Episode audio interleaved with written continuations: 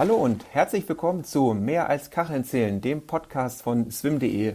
Mein Name ist Peter Jakob, ich bin der Chefredakteur von Swim und ich möchte heute mit meinem Gast über eine Art äh, Paralleluniversum im Schwimmen sprechen.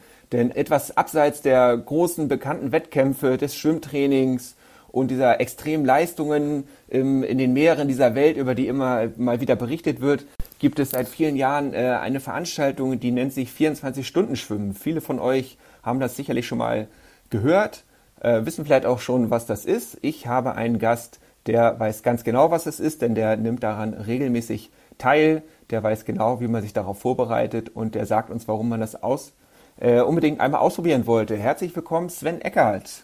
Ja, schönen guten Morgen. Hallo Peter. Ja, hallo Sven. Schön, äh, dass du mit an Bord bist. Äh, vielleicht einmal zum Einstieg. Erklär doch nochmal, was bedeutet eigentlich 24-Stunden-Schwimmen? Ja, 24-Stunden-Schwimmen ist eine Schwimmveranstaltung der anderen Art. Ist geeignet für Kinder wie für Erwachsene, für Jung und Alt, sagen wir, für Männer und Frauen. Es steht ein Schwimmbad zur Verfügung, und zwar 24 Stunden. Meistens am Wochenende, Samstag 12 Uhr bis Sonntag 12 Uhr.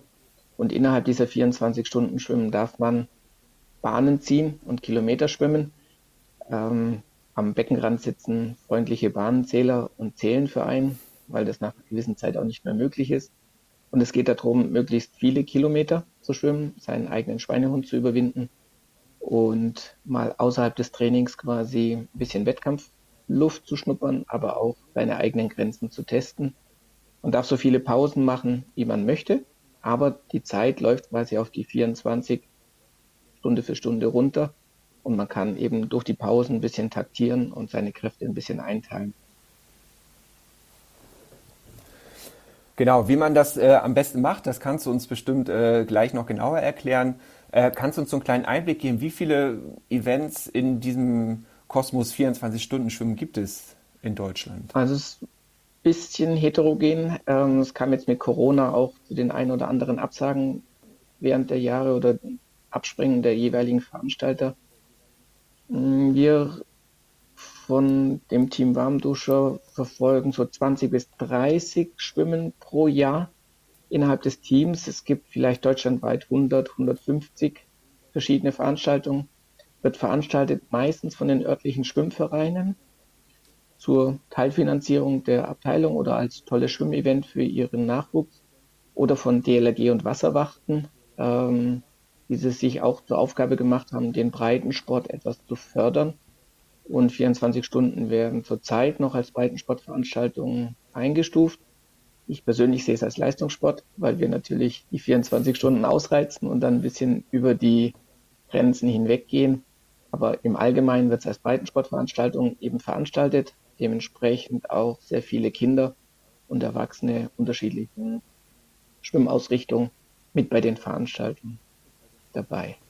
Ja, es ist vielleicht ein gutes Stichwort. Breitensport, Leistungssport. Es gibt da ganz unterschiedliche Veranstaltungen. Also es gibt äh, eine kleine Veranstaltung, wo dann äh, Lieschen Müller 200 Meter schwimmt und ähm, der sieben- oder achtjährige Nachwuchsschwimmer schafft das erste Mal vielleicht einen ganzen Kilometer. Ähm, was macht für dich so ein, ein gutes 24-Stunden-Schwimmen aus? Ich glaube, der Vergleich ist ganz gut mit Triathlon zu sehen. Da schwimmt die Elite oder die startet die Elite mit den Breitensportlern und so ist es beim 24-Stunden-Schwimmen auch. Also ein Frodeno ist quasi genauso bei uns mit dabei wie ein Breitensportler, der zum ersten Mal beim 24-Stunden-Schwimmen startet und vielleicht nur zwei oder drei Kilometer schwimmen möchte. Mm, Spitzenschwimmer schwimmen 60, 70, 80 Kilometer.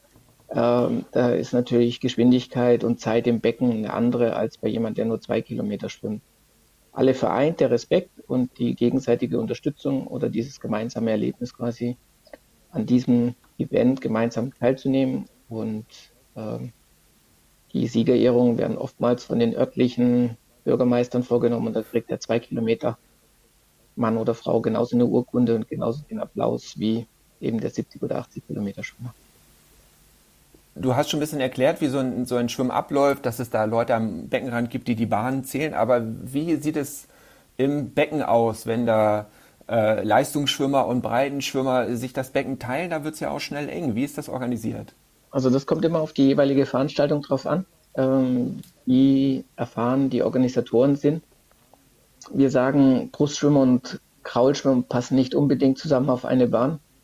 Wenn ein Brustschwimmer sehr gut schwimmt, kann der auch über die Zeit sehr lange schwimmen und sehr ausdauernd schwimmen. Er schwimmt aber mit dem Beinschlag eben sehr weit oben.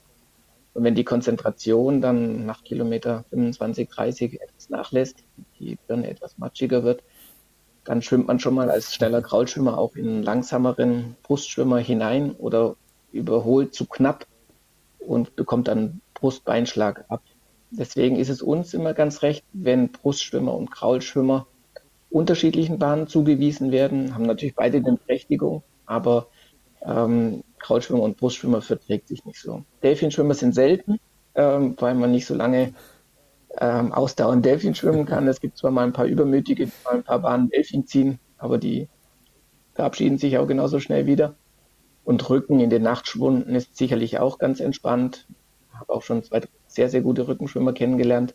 Die passen sehr, sehr gut zu Kraulschwimmern mit auf die Bahn. Die haben eigenen Rhythmus, die haben auch eine vernünftige Abgangszeit oder Außenzeiten, sodass sie sich gut in diesen Regelbetrieb einordnen können und dazu passen. Wir schwimmen viel im Zug, Deswegen vielleicht gerade so diese Eingruppierung, wie viele Leute passen denn überhaupt auf die Bahn? Äh, also wenn sich die gleich schnellen oder gleich guten eingruppieren, dann kann man eben auch im Zug schwimmen und ein bisschen Kraft sparen und dann passt natürlich deutlich mehr auf die Bahn, als wenn man quasi 50 Meter Sprint schwimmt oder 100 Meter Sprint schwimmen möchte und dann immer die ganze Zeit überholt. Das funktioniert auch nicht lange gut. Ja, wie, wie viel Schwimmer und Schwimmerinnen passen denn dann auf eine Bahn. Und ich gehe mal davon aus, dass ihr dann ganz normal im Kreis schwimmt. Ne? Ja, also man schwimmt rechts rauf und auch wieder rechts runter. Ähm, wir sind jetzt keine englischen oder Linksverkehr äh, schwimmen bekannt. Deswegen ganz normaler Kreisverkehr, wie man es aus dem Training eigentlich auch kennt. Und so wie es im Training auch schon mal 10, 12, 15 Leute auf die Bahn passen. So klar, im 50 Meter Bahn passen noch mehr drauf, aber bei 25 Meter Bahn schon sagen, wir haben schon Veranstaltungen gehabt mit 20, aber es ist halt gut, wenn sich die dann verstehen und dann eben wenig Wohlvorgänge gar sind, weil sonst wird die Bahn sehr eng und auch die Verletzungsgefahr sehr hoch. Du hast gerade 25 und 50 Meter Bahnen angesprochen. Was, was ist dir lieber? Kurzbahn, Langbahn und auch schwimmst du lieber in der Halle oder draußen im Freiwasser oder im, im Freibad? Also mir persönlich liegen die 50 Meter Bahnen mehr. Muss man weniger zählen. Und ähm, ich bin nicht der weltbeste Wender und Abstoßer. Ähm, von daher gesehen habe ich mehr Zeit, meine Geschwindigkeit aufzubauen und gleichmäßigen Rhythmus zu finden. Normalerweise die gute Wenden machen und sehr schöne Rollwenden oder sehr gute Gleitphasen, Unterwassergleitphasen haben, lieben natürlich die 25 Meter, sparen sich fünf bis acht Sekunden auf Dauer und auch wenn sie langsamer werden, nicht mehr ihre tollen 1-Minuten-Zeiten schwimmen können, nicht mehr 1,5, 1,10, 1,15 schwimmen können, dann auch bei 1,20, 1,25 ankommen, ähm, dann ist natürlich dieses Abstoßen vom Beckenrand ein großer Vorteil. Ich sage gleichzeitig ein großer Unterschied zum Freiwasserschwimmen, wo du halt keinen Beckenrand hast und deswegen die, die ins Freiwasser gehen oder 24 Stunden als Vorbereitung fürs Freiwasser benutzen, die mögen auch lieber 50 Meter. Du hast eben gesagt, dass du die Bahn selber zählst. Ich vermute, das machst du dann wahrscheinlich noch so zur Kontrolle. Ähm, ich habe auch mal gehört oder gesehen, dass es so, so technische Möglichkeiten gibt, äh, die Bahn automatisch zu zählen. Wie, wie, wie ist da der Stand der Technik? Ja, auch da gibt es eben verschiedene Standards. Ähm, ursprünglich waren diese 15 Kilometer Karten, ähm, die abgestrichen werden pro 50 oder 100 Meter mit Bahnenzählern. Ähm, inzwischen wurde oftmals auf Tablets umgestellt was den Vorteil hat, dass man das online eben einsehen kann und eben Zwischenergebnisse posten kann.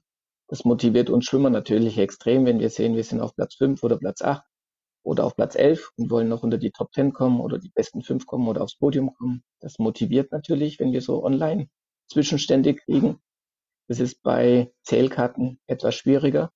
Inzwischen beginnt man auch mit Transpondern zu arbeiten. Hm, hier ist die Technologie so weit, dass man hauptsächlich über Wasser das Signal auslösen muss. Das heißt, man muss den Arm dann über Wasser heben und bei so und so viel Wiederholungen am Beckenrand tut einem auf einmal der Transponderarm dann ein bisschen mehr weh als der andere Arm. Ähm, auch muss es homogen passieren, dass also die Gruppe nicht noch kurz vor der Bahn oder vor dem Transponder-Chip-Zähler ähm, quasi noch überholt und dann stehen dann drei Leute gleichzeitig beim Transponder. Technisch gar kein Problem, also hat bloß eine Zehntelsekunde für äh, Verzögerung, aber für dich als Schwimmer natürlich kommst du außerhalb deines Rhythmus, wenn dein Signal nicht ausgelöst wird, sondern das vom Vorgänger und dann stehst du da quasi eine Sekunde oder zwei und das geht auf die Dauer aufs Gemüt. Das ist nicht sehr gut für, für ein gleichmäßiges rhythmisches Schwimmen. Also da sind mir manchmal die Bahnenzähler tatsächlich lieber als technische, einwandfreie, hundertprozentige Systeme.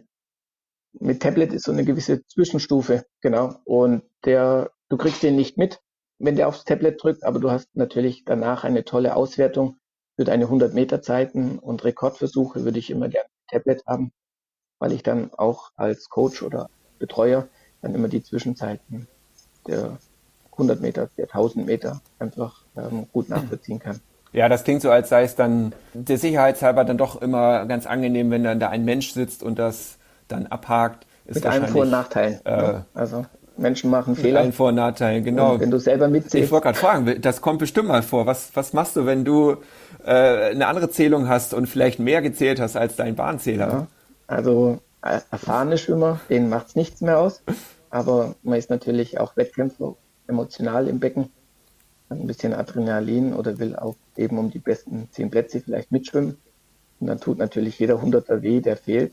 Ähm, du hast ihn ja in den Armen und der fehlt der hinten raus dann auch wieder. Deine Pause wird dadurch kürzer oder deine selbst gesteckten Ziele werden dadurch schwieriger zu erreichen.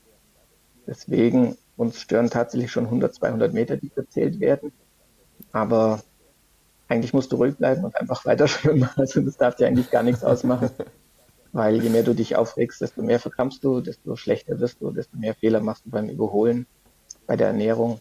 Und deswegen, da sollte man ruhig bleiben. Zumal es bestimmt am Ende immer äh, ein ganz wichtiger Hunderter ist, weil ich kann mir vorstellen, ganz häufig äh, nimmt man sich 20 Kilometer vor oder 25 oder so und wenn dir dann immer noch ein Hunderter fehlt, äh, ärgerlich. Ganz sicher, ganz sicher. Aber nochmal, die Bahnenzähler machen, geben auch ihr Bestes. Gerade wenn wir dann von 20, 25 Leuten auf der Bahn mit unterschiedlichem Tempo reden, heißt viele Überholvorgänge, dann ist es extrem undurchsichtig. Ähm, die Leute richtig zu zählen. Dann haben vielleicht noch zwei oder drei die gleiche Badekappe auf oder ähnliche Nummern und dann ist es echt schwierig. Dann, die halten natürlich auch nicht, machen Vollwenden und schwimmen gleich wieder weiter. Das ist echt schwierig, die auseinanderzuhalten. Wir versuchen immer den Veranstaltern mitzugeben, dass sie unterschiedliche Badekappen pro Bahn, mhm. unterschiedliche Merkmale zulassen sollten, damit sich die Bahnenzähler auch leichter tun. Oftmals haben sie die gleiche Farbe und eine Nummer drauf und dann in der Nacht wenn es dann vielleicht ein bisschen abgedunkelt ist, wird es extrem schwierig, dann eine 17 von einer 71 dann noch zu unterscheiden.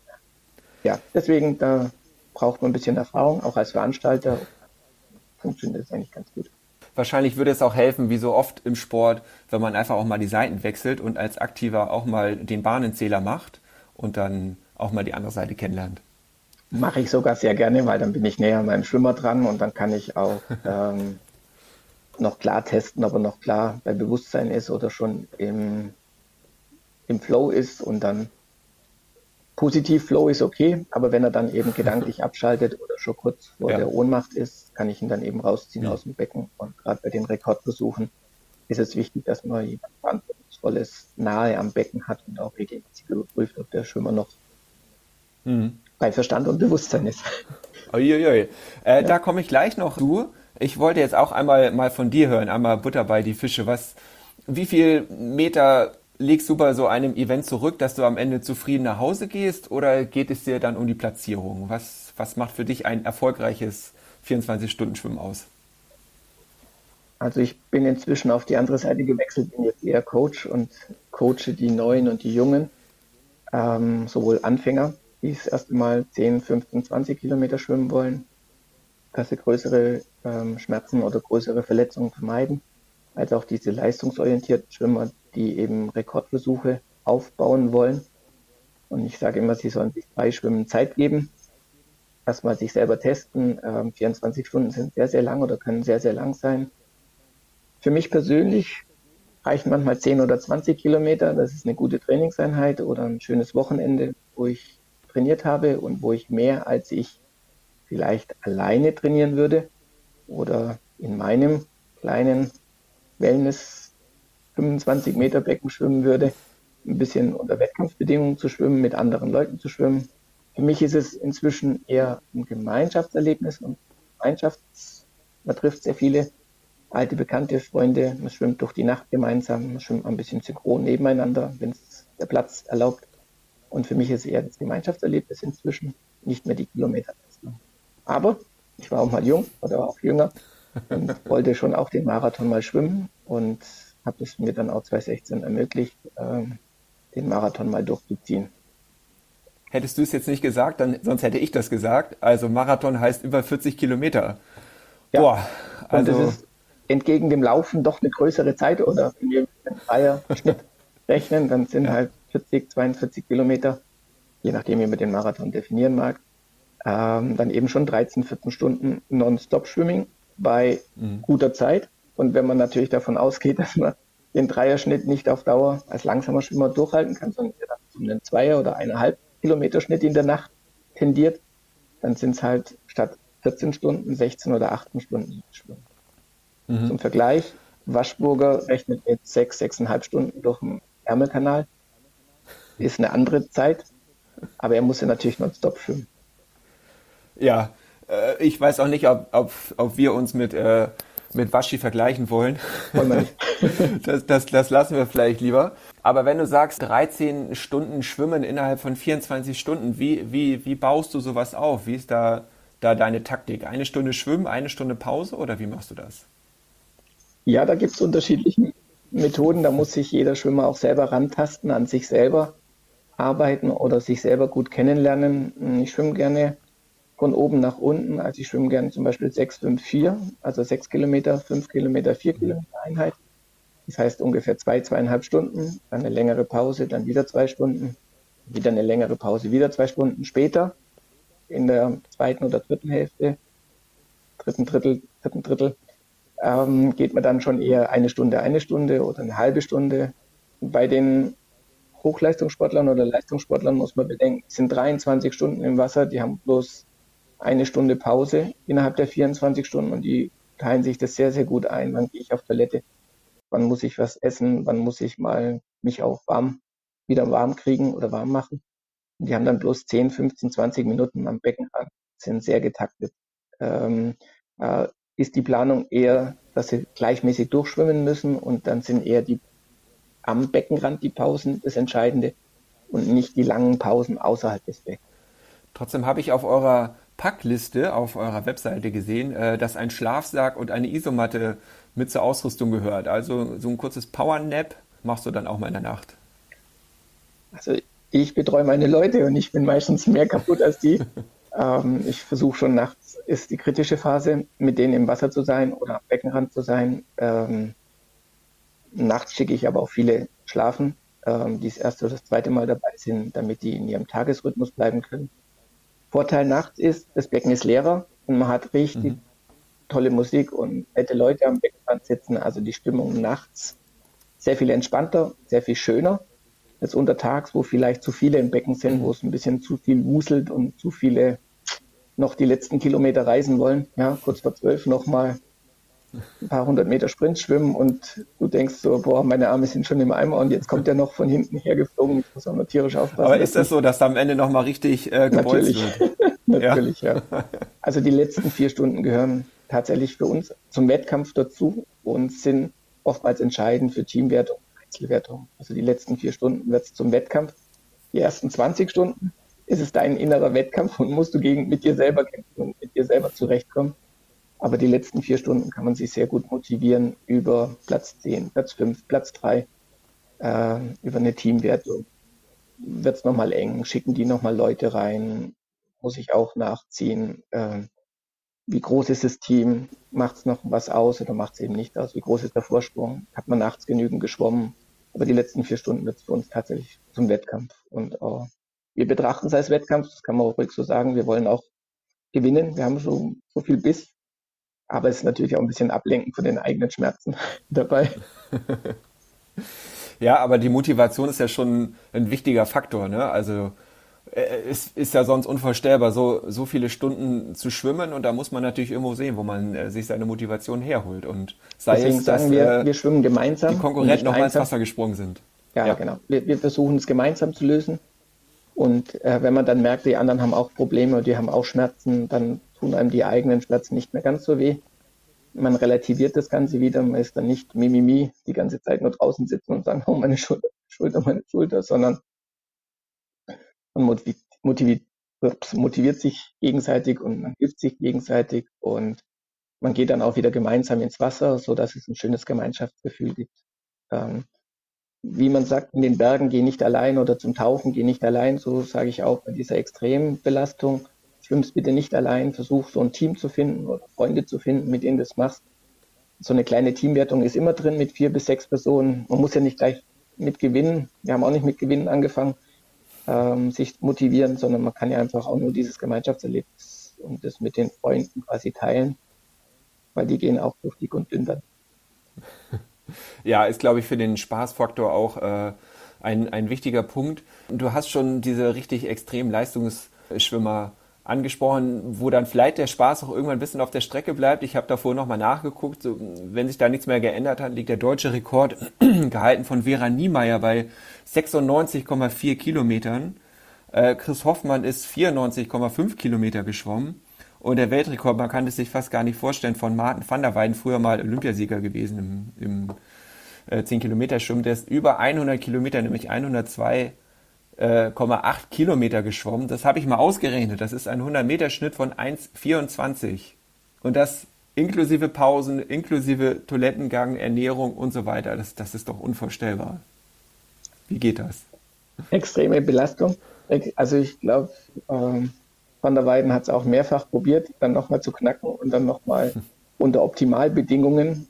Bei Rekordversuchen muss man es allein schwimmen, dann kann man nicht im Zug schwimmen. Da stehen dann nur 10 oder 20 Leute draußen, nehmen Zeiten und versuchen ihren Wettkampf so angenehm wie möglich zu machen, aber du bist wirklich ganz allein auf dich gestellt. Auch Chris Hoffmann und Vera waren allein im Becken und mhm. wir sind auf der Nachbarbahn geschwommen und die orientieren sich dann schon auf der Nachbarbahn auch oder man versucht dann die Pausen möglichst gut zu gestalten, wobei die wenig Pausen haben. Also wäre es ein Viererschnitt durchgeschwommen, also vier Kilometer in der Stunde und den gleichmäßig durchgezogen mit Rollwände, da wird es anderen schwindelig, ja. Und bei so langer Waagrechter kriegen viele Sodbrennen, ja. Das machst du nicht sehr oft. Also Vera hat das auch ein, zweimal danach nochmal, aber sie konnte sich dann nicht mehr motivieren. Die ist bei ihren 96 geblieben. Ich denke, Chris wollte auf die 100 mal angreifen. Er ist momentan weit davon entfernt. Er ist immer noch körperlich ja. sehr fit, aber er sagt, lass mich in Ruhe mit den 100 Kilometer. Und also es machst nicht sehr oft. Und du musst dann ja. halt dieses Event finden, dich gut darauf vorbereiten. Wenn ich es coache, dann versuche ich immer noch ein zweites Event dahinter noch zu planen, dass wenn der eine Tag schief geht, dass ich auch ausziehen kann aus dem Becken mhm. und dann eben im Coaching sagen kann, so jetzt probieren wir es zwei Wochen oder vier Wochen später nochmal. Hm, du hast jetzt die Chance, du bist jetzt eingeschwommen, aber heute klappt es eben nicht mehr, sondern dann noch so eine Ersatzveranstaltung. Es ist aber besser natürlich die erste Veranstaltung gleich auszuhauen, weil dann hast du keine Schmerzen mehr und dann kannst du die zweite Veranstaltung ganz locker ausschwimmen und dann zur Party benutzen und hast alle Zeit der Welt zum Feiern. Und es dauert einfach eine gewisse Zeit, bis man diesen Erfolg dann auch als solchen registriert, weil an dem Tag bist du einfach nur im Eimer kaputt. Ja. Dein Körper spielt verrückt, also deine Körperwerte und Blutwerte spielen verrückt an dem Tag. Ähm, du gehst wirklich an die Grenzen und du bist so eine Art Grenzgänger, ja. Also man muss sehr, sehr behutsam damit umgehen und wirklich auch diese Situation gut einschätzen. Im Coaching fällt es mir extrem schwer, ähm, mhm. am Ende quasi diesen kaputten Schwimmer zu betrachten, der sich doch sehr gequält hat. Aber ja. das Selbstbewusstsein ist gut und auch dieses, ähm, dieses geschafft zu haben, das ist natürlich ein unglaubliches Gefühl und es gibt ganz, ganz sehr viel wieder dir zurück, was du an dem Tag investiert hast. Ja. Ja, nun sind diese Zahlen ja auch wirklich extrem. Was sind denn so, sage ich mal, für, für normale Schwimmer äh, so die Marken, die die gerne erreichen wollen? Also fangen wir bei dem Otto Normalschwimmer an. Bei dem regelmäßigen Schwimmer vielleicht. Hm, wir sagen eigentlich dreimal das, was man in der Woche schaffen kann. Also wenn du drei oder viermal in der Woche dich vorbereitest und vielleicht drei, vier, fünf Monate schon immer drei bis viermal in der Woche geschwommen bist, dann sagen wir, diese Kilometerleistung in der Woche mal drei ungefähr ist das, was man realistisch sich einschätzen kann. Beispiel, ich schwimme 10, mhm. 12 Kilometer in der Woche.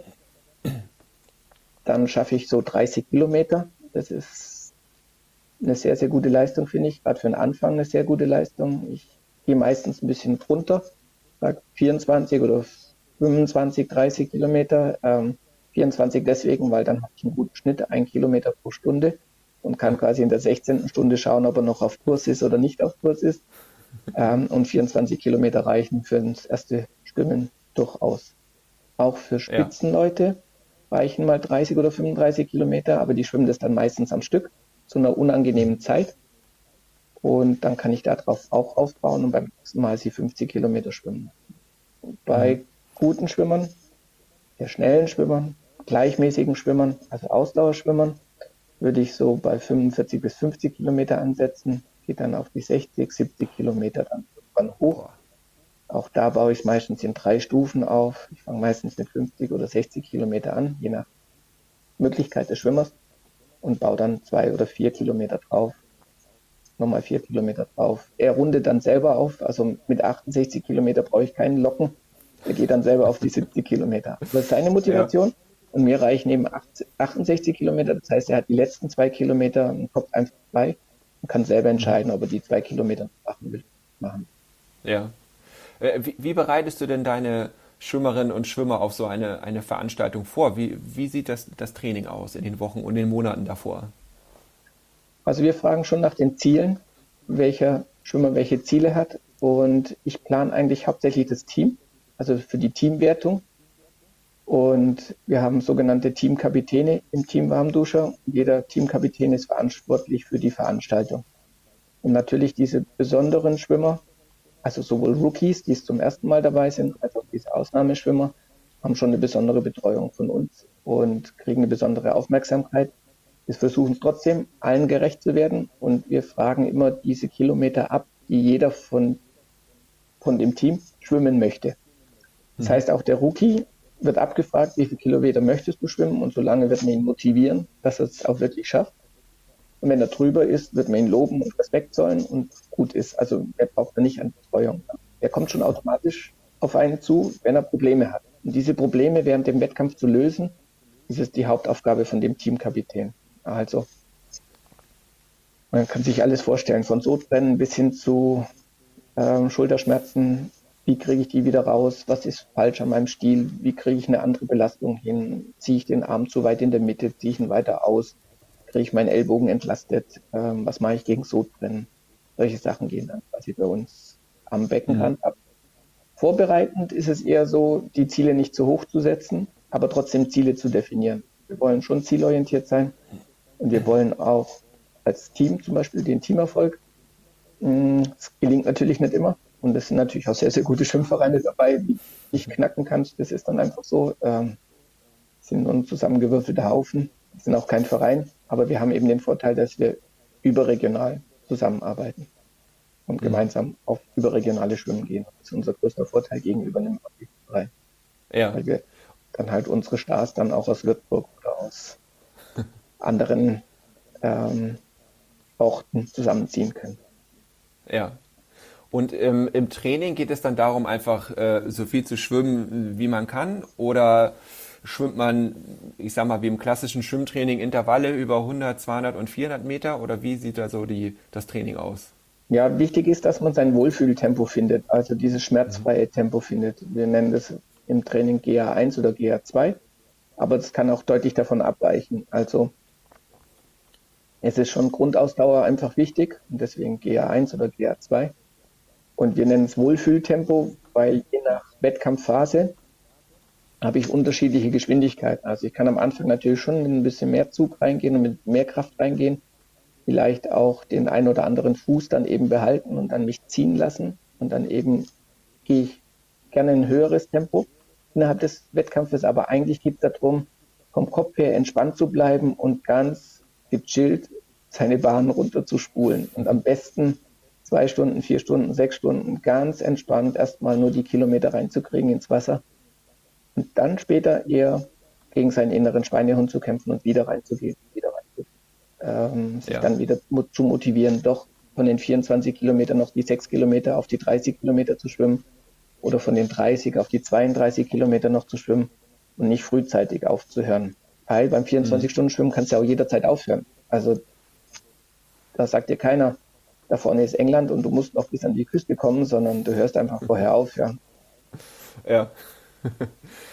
Was tut denn eigentlich am meisten weh, wenn man äh, schon 20 Stunden hinter sich hat? Sind es die Arme oder ist es dann doch der Kopf oder wo gibt es Probleme? Bei mir ist es inzwischen die Müdigkeit, weil ich leider über 50 bin und ähm, wir machen diese durchgemachten Nächte inzwischen extrem zu schaffen, wo unsere 20-, 30-Jährigen nur drüber lachen. Ja, mei, da sind wir halt mal ein bisschen länger aufgeblieben.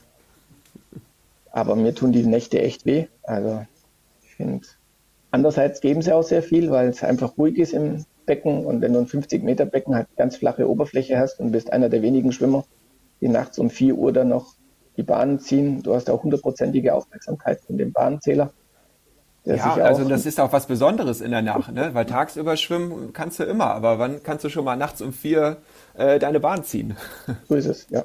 Deswegen, das kickt mich schon noch und das macht mir auch noch extrem viel Spaß. Und wenn auch noch zwei, drei nette Leute neben dir schwimmen und mit dir schwimmen, dann tut es auch gar nicht weh.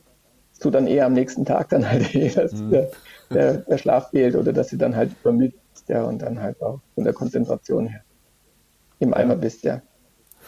Also okay. mental und ähm, die Nacht, die tut mir persönlich am meisten weh. Ähm, die Schultern und Ellbogen, die stellen sich inzwischen auf die Schmerzen ein und die sind dann auch innerhalb von wenigen Stunden oder wenigen Tagen danach dann auch wieder ganz normal. Also das ist eine Überbelastung und die Sehnen und Sehnenansätze tun natürlich weh, aber wenn der Muskel sich wieder ein bisschen zurückbildet, ist die Spannung auch wieder raus. Also das ja. passt ganz gut. Man kann es üben oder man kann es für dich ähm, in den Griff bekommen. Ähm, da muss jeder für sich selber entscheiden, wann er zurückzieht und wann er rauszieht und wie viel Schmerz er ertragen kann und wann er quasi in ein Defizit kommt.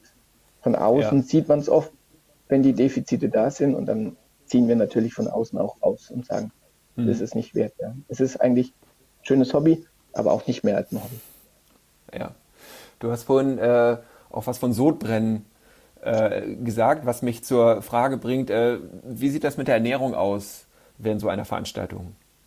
Ja, ähnlich wie beim Ironman. Da haben wir uns einiges abgeschaut oder gekupfert. Ich glaube, wir sind inzwischen besser als die Ironmans, weil die ja doch bloß ihre acht oder neun Stunden haben, die halt die doppelte Strecke zu durchlaufen haben. Aber die haben ähnliche Probleme. Die arbeiten inzwischen auch lieber mit Weißbrot als mit Körnerbrot kurz vorm Wettkampf, weil das eben besser verdaulich ist. Die Magensäfte aufsaugt. Also mag nicht so viel Tabletten oder solche Sachen dann quasi als Hilfsmittel haben, sondern versuch's mit einer vernünftigen Ernährung hinzukriegen. Elektrolyte, Elektrolythaushalt ist extrem wichtig. Ja, wenn wir vom Ironman, gerade wenn wir auch sehr schwitzen müssen, ja, verlieren auch sehr viel. Das heißt, du kannst mit einem normalen Wasser dann einfach nicht mehr ausgleichen. Du brauchst gewisse Zusätze da drin. Bei uns ist es nicht nur Magnesium, sondern auch sehr viel Natriummangel. Also diese Krämpfe, die im Wasser halt durchs Auskühlen auch unwillkürlich mal auftreten können, muss man auch mit Natrium dann eben behandeln können, was aber wieder nicht gut ist für die gewisse Organe und deswegen darf es nicht überdosieren. Da ist man sehr sensibel und da muss jeder seinen Körper selber einschätzen können oder auch lernen einzuschätzen. Da kann ich ja von außen als Trainer auch nicht sehr viel dazugeben, sondern das muss wirklich jeder selber mal testen, mit wie viel Salz er zurechtkommt, mit wie viel Magnesium er zurechtkommt. Überdosierung Magnesium führt zu Durchfall, ist im Wasser nicht ganz so schön. Ähm, ist beim Triathlon auch nicht sehr schön. Dieser Weg zum Dixie-Klo kostet auch extrem viel Platzierung. Ja. Aber da kann man sich einiges aus den Ausdauersportarten rausnehmen. Beim Marathon ist es eher so, die haben doch eine relativ kurze Zeit, wo sie in dieser Belastung sind, mit ihren zwei Stunden, vier Stunden. Ähm, die müssen es danach zu sich führen. Und das ist bei uns dann eben tatsächlich auch der Fall. Wir müssen in die Regeneration einiges reinpacken, dann um den Körper wieder Defizit wieder zurückzuführen ja. auch sowohl Kohlenhydratspeicher wieder auffüllen, als auch ähm, diesen Mineralhaushalt wieder in, in bekommen. Gibt es dann bei diesen Veranstaltungen entsprechende äh, Ernährungskonzepte? Also gibt es da ein Buffet, wo sowas angeboten wird oder bringt ihr äh, eure Gels und Also wenn das im Profisport schon nicht funktioniert, dann funktioniert es natürlich im Hobbysport auch nicht. Ähm, wir sagen, ja. jeder bringt seine Sachen, seine Sachen selber mit und jeder muss sich selber entscheiden, ob er jetzt fünf Bananen isst oder zehn Bananen isst oder eben nur eine Banane isst. Ähm, Kartoffel, Pasta, was auch immer. Ähm, lange Kohlenhydrate bringen halt vor dem Wettkampf was, aber während des Wettkampfs eher kontraproduktiv. Ähm, aber trotzdem auch da wieder, jeder muss für sich selber sorgen und bringt seine eigenen Sachen mit. Wir tauschen sehr viel im Team, weil das, was du mitgebracht hast, das schmeckt dir natürlich nie, weil du es auch schon zehnmal gegessen hast. Aber was der andere mitbringt, ist natürlich viel besser. Aber das heißt nicht, dass du es besser verträgst. Ja. Also ja. danach hatten wir dann die Erfahrung, hat was gebracht oder hat nichts gebracht. Ja. Nach drei bis fünf Wettkämpfen weißt du eigentlich sehr genau, was dein Körper will und dein Körper braucht. Und ist Ernährung eigentlich kein großes Thema mehr, sondern jeder hat so seinen Plan gefunden, mit was er gut zurechtkommt. Zur ja. Optimierung gehört aber die Ernährung auf jeden Fall dazu. Hm.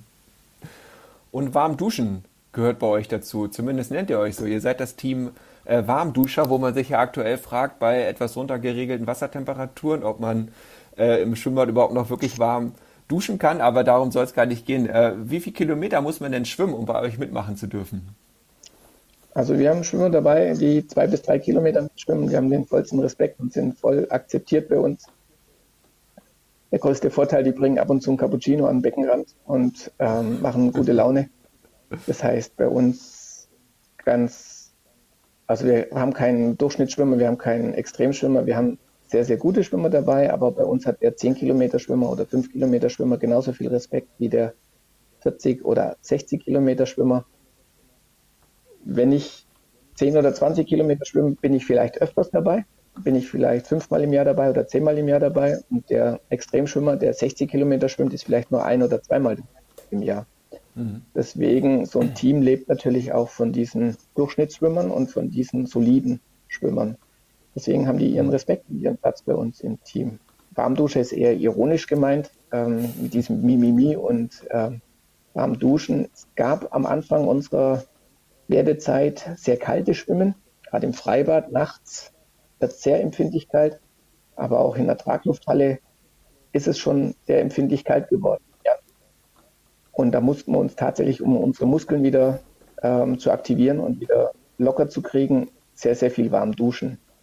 Eigentlich ist Warmduschen nach dem Wettkampf kontraproduktiv, so wie nach dem Eisschwimmen auch äh, Warmduschen nicht empfohlen wird, weil man denkt zwar, ähm, dass der Körper dann aufheizt und für die Muskeln ist es auch toll, aber für den Kreislauf ist es natürlich Horror, wenn sich kaltes Blut und warmes Blut mischt.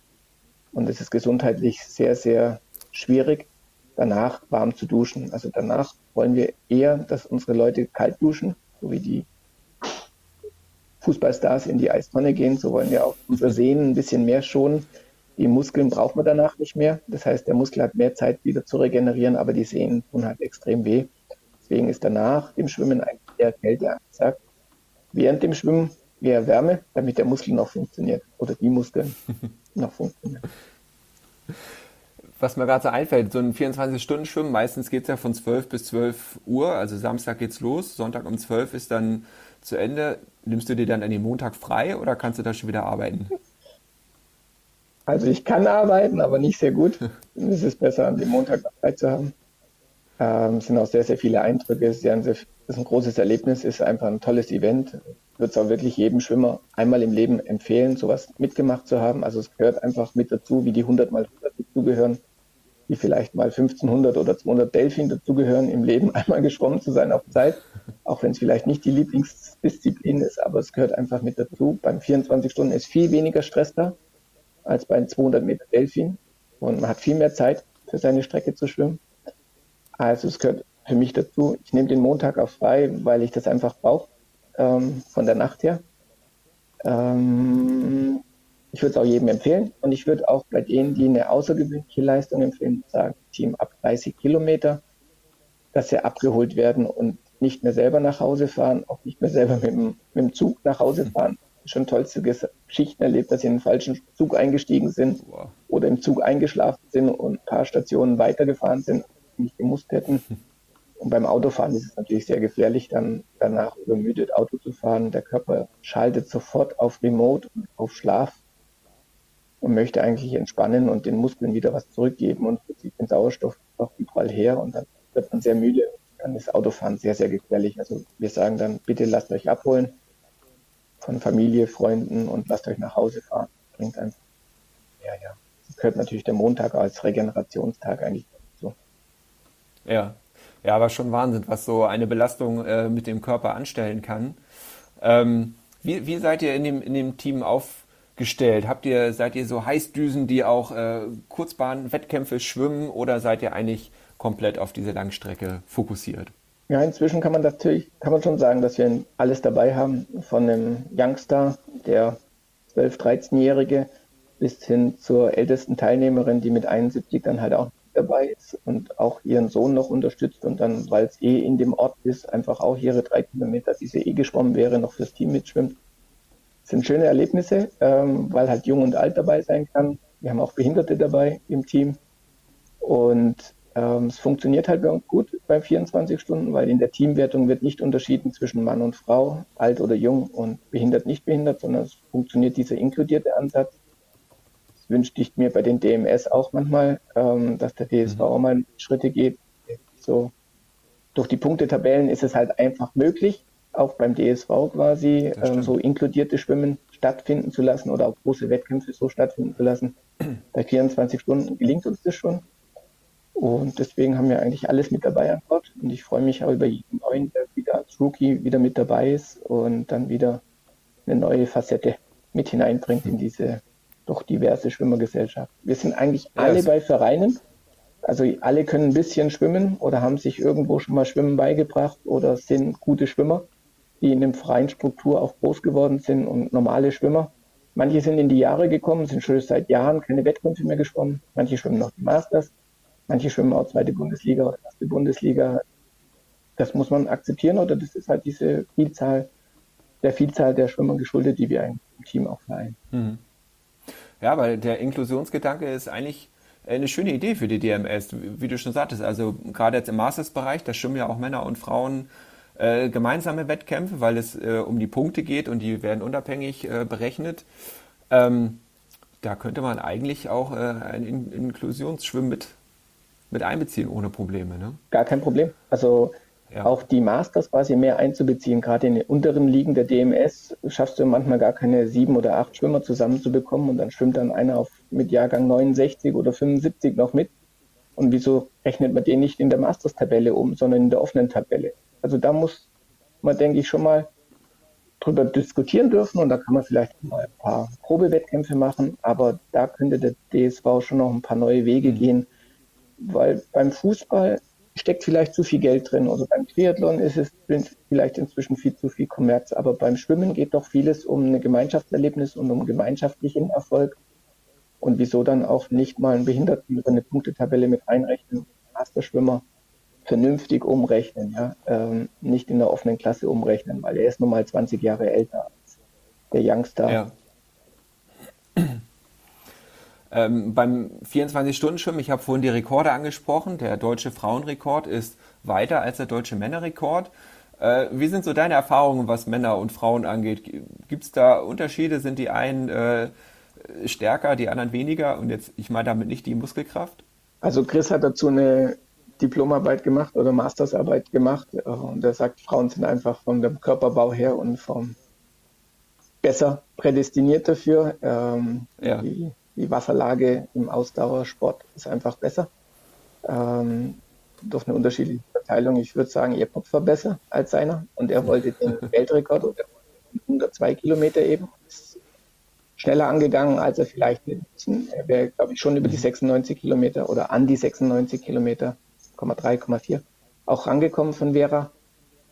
Ähm, er hat die ersten zwölf Stunden sehr stark gekämpft und war auf 102 Kilometer Kurs ähm, und musste dann in der Nacht halt ein bisschen rausnehmen. Deswegen war das seiner Taktik geschuldet. Also ich würde jetzt das nicht unbedingt ähm, als Fehler oder als körperliche Einschränkung. Wenn man die zwei nebeneinander schwimmen lässt, ganz unterschiedliche Schwimmstile, ganz unterschiedliche taktischen. Sie sind ja auch nicht gegeneinander geschwommen. Also Ja. Nicht, dass der eine wusste, dass der andere 100 Meter mehr hat oder die Pause verkürzen musste wegen des anderen. Die waren beide ganz unabhängig und sind auch beide ganz normal ihren Rekord geschwommen, der für beide außergewöhnlich ist. Ja. Also Vera mhm. sogar Weltrekord in der Damenklasse und ähm, Chris eben deutschen Rekord in der Männerklasse.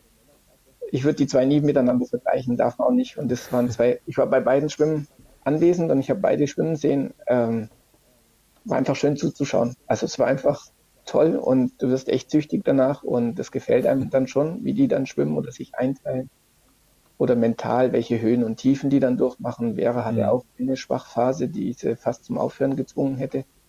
Also die hätte auch vielleicht 98 Kilometer schwimmen können. Mhm.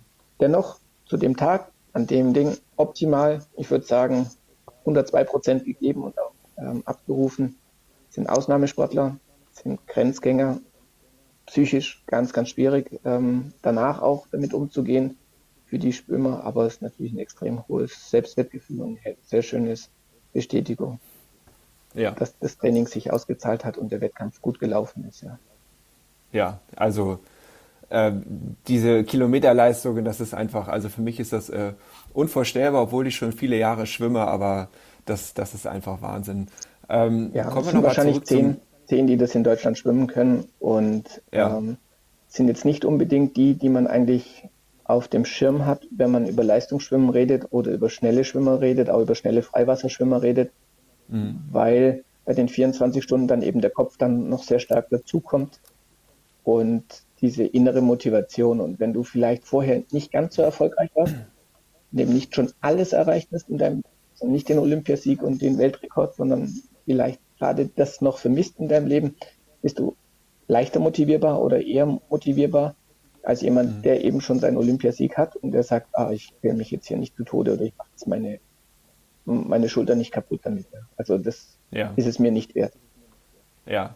ja, du hast mir auch gesagt, du siehst das 24-Stunden-Schwimmen so zwischen den 100 mal 100 und äh, einem Freiwasserschwimmen. Wie, wie, wie, wie meinst du das?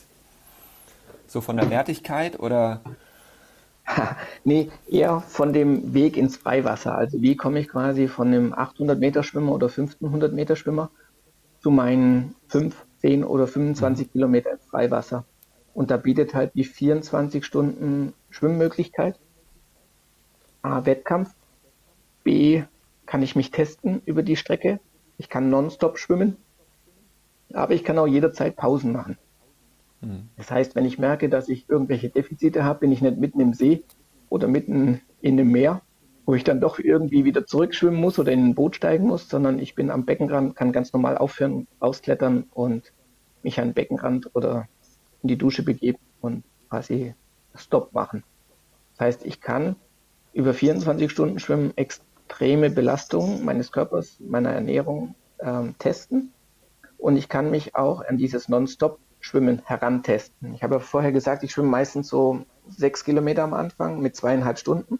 Wenn ich halt eine 32 Kilometer Strecke vor mir habe im Ärmelkanal, kann ich dann halt statt sechs Kilometer halt 15 Kilometer, 20 Kilometer, 30 Kilometer bis hin zu 40 Kilometer nonstop mhm. testen, um ein bisschen den Umfang quasi abschätzen zu können. Weil Marathonläufer laufen, glaube ich, bis 30 Kilometer ganz gern im Training und wenig Marathons ähm, Gibt es aber unterschiedliche Philosophien, aber die laufen halt bis zu dieser anaeroben Grenze.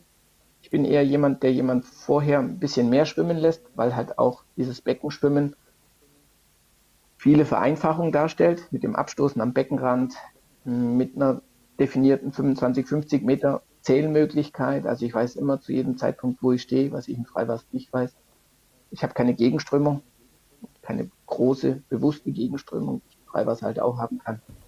Und deswegen lasse ich jemand im, im Becken lieber mehr schwimmen, als dann im Freiwasser dann tatsächlich auf ihn zukommt. Dann ist er auf jeden mhm. Fall ein bisschen geschützter und weiß auch, dass er nicht zu schnell angehen darf. Ja. Das Problem im Freiwasser ja. ist immer, dass man sich zu schnell irgendwelchen Strömungen oder ähm, Geschwindigkeiten hingibt und dann später halt mhm. extrem Schiffbruch leidet, einbricht. einbricht. Ja, ja, man muss auch einfach sagen, wann hat man schon mal äh, die Möglichkeit, so viele Stunden äh, äh, einen Schwimmer nutzen zu können. Ne? Normalerweise ist man ja auf Öffnungszeiten zumindest angewiesen oder Trainingszeiten und so weiter. Und da ist das natürlich mal eine gute Möglichkeit. Ja, mhm. aber ich denke schon, dass die guten Schwimmer im Trainingslager schon auch ihre Kilometer runterspulen und schon frühzeitig im Becken sind und abends nochmal im, oder nachmittags und abends nochmal im Becken sind. Mhm. Also man schwimmt im Trainingslager schon auch diese Strecken und diese Umfänge. Aber der Otto Normalschwimmer, der einfache Hobbyschwimmer hat natürlich diese Möglichkeiten, wie in einer ja. Mannschaft von die ins Trainingslager fahren, die zwei Wochen miteinander zusammen trainieren oder so. Und deswegen ist es so ein schönes Mittelding für mich, aber schon, dass die Leistungsschwimmer auch langsam, so wie im Freiwasser auch, äh, sich ranwagen an diese 24 Stunden und dann eben solche Rekorde wie bei Vera oder Chris einfach möglich sind, ja. Und dann auch mhm. zeigen, auch dem DSV zeigen, dass es eben nicht nur Breitensport sondern diese außergewöhnlichen Leistungen haben schon einen gewissen Stellenwert. Mhm. Eine Frage nochmal äh, zum Team Warmduscher. Ein eingetragener Verein oder ein, ein Schwimmverein im klassischen Sinne seid ihr, soweit ich weiß, nicht. Da habt ihr euch dagegen entschieden. Warum? Also zu Beginn hat sich die Frage gar nicht gestellt. Wir waren sechs bis zehn Leute und wilder Haufen und ich war immer froh, dass ich überhaupt eine Teamwertung zusammengekriegt habe und da musste den Leuten einzeln hinterher telefonieren und hinterherlaufen, dass sie doch bitte an dem Wochenende Zeit haben und mitschwimmen. Nach vier, fünf Jahren also wir haben uns 2009 gegründet und so 2013, 2014 sind wir erstmals ein bisschen mehr ins Land hinausgefahren und haben an mehreren 24 Stunden teilgenommen und dann ist die Gemeinschaft ein bisschen größer geworden. Und tatsächlich 2014, 2015 hat sich dann mal die Frage gestellt, macht man EV draus oder macht man keinen EV draus?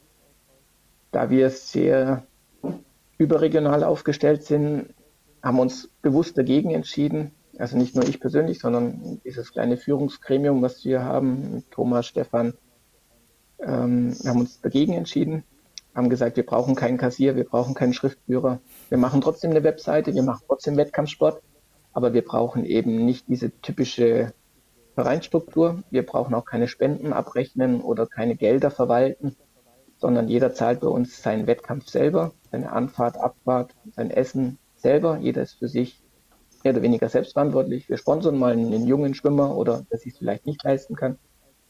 Und das Geld, was wir erschwimmen, oder wir unterstützen Veranstalter bei Spendenschwimmen. Das heißt, der Veranstalter spendet dann zum Beispiel jetzt in Stuttgart der Olgele Stiftung pro so und so viel Kilometer oder pro Goldmedaille einen Geldbetrag. Und wir persönlich unterstützen den Förderkreis krebskranker Kinder in Stuttgart, ähm, die mit ihrem blauen Haus eine ganz tolle Arbeit leisten. Und da da schwimmen wir dann auch Spendengelder oder Spenden oder Geld. Da kann sich dann auch jeder eine Spendenquittung ausstellen lassen und dann seine Gemeinnützigkeit auch erreicht. Aber wir brauchen als Team Warmduscher quasi nicht den EV, den EV zu verwalten. Mhm. Für die Mitglieder hat es den Vorteil, sie können jederzeit raus und reingehen, können mit dabei sein, einschwimmen, zwei schwimmen, drei schwimmen, danach wieder sagen, nee, das ist nichts für mich. Oder sie können freiwillig zehn Jahre dabei sein und ihren Spaß dabei haben. Mhm. Wer sich äh, über euch informieren will, team-warmduscher.de, das ist äh, eure Webseite. Äh, zum Abschluss, vielleicht konnten wir den einen oder anderen Hörer oder die eine oder andere Hörerin inspirieren, äh, sich doch äh, dem 24-Stunden-Schwimmen einmal zu widmen. Was wären deine drei wichtigsten Tipps, die du jemandem mit auf dem äh, Weg geben würdest? Also auf jeden Fall Spaß haben. Spaß haben am, am Schwimmen und Spaß haben an der Veranstaltung diese Veranstaltung aufsaugen und eben mit Freude zu begegnen. Jetzt nicht jeden 100 Meter, der vielleicht vergessen wurde, zu zählen, den Bahnenzählern ankreiden, sondern ganz relaxed bleiben und Spaß haben an seinen eigenen Kilometern. Ihr werdet eure Kilometer alle übertreffen. Ihr werdet Kilometer schwimmen, die ihr im ganzen Leben noch nie geschwommen seid und ihr dürft danach auch echt stolz sein drauf, ähm, dass ihr diese Kilometer geschafft habt. Später dann eher persönlich vernünftige Ziele setzen und nicht über, über das Ziel hinausschießen. Ja? Also einfach sich einschätzen lernen und schöne neue Ziele zu setzen, dass man von 10 auf 20 Kilometer kommt oder mal die 24 Kilometer angeht, sich nicht mit einem Chris oder mit einer Vera zu vergleichen, sondern einfach seine eigene Person und seine eigene Schwimmleistung einzuschätzen. Und dann vielleicht auch irgendwann im Freiwasser zu landen oder dann mal Bodenseequerung zu machen oder Starnberger Seeschwimmen mitmachen und solche tollen Naturerlebnisse dann quasi auch quasi mitzuerleben als Schwimmer. Wenn ich die drei Punkte jetzt richtig äh, notiert habe, war das einmal Spaß haben, die ganze Sache nicht zu ernst nehmen und sich realistische Ziele setzen, auf die man hinterher stolz ist. Genau.